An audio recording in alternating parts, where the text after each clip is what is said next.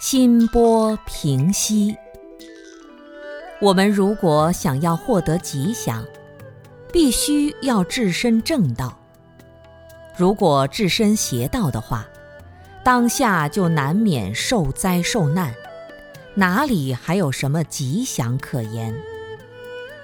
过去很多寺庙把火化炉叫做化身窟，上面往往写着四个字：最吉祥处。就是要提醒每一个修行人，要达到寂灭，正得涅槃，让自己的身心不受善恶、好坏、是非的波动。我们的心很容易受环境的波动，波动这个词很科学，语言是声波，身体动作是光波，我们的心念是心波。汉语里还有一个词，把波的特点讲得十分形象，叫“暗送秋波”。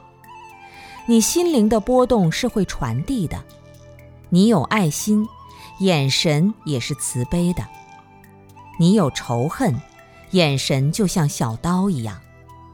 而当你的心波平息了，不再波动了，轮回的业也就从你生命中解放了。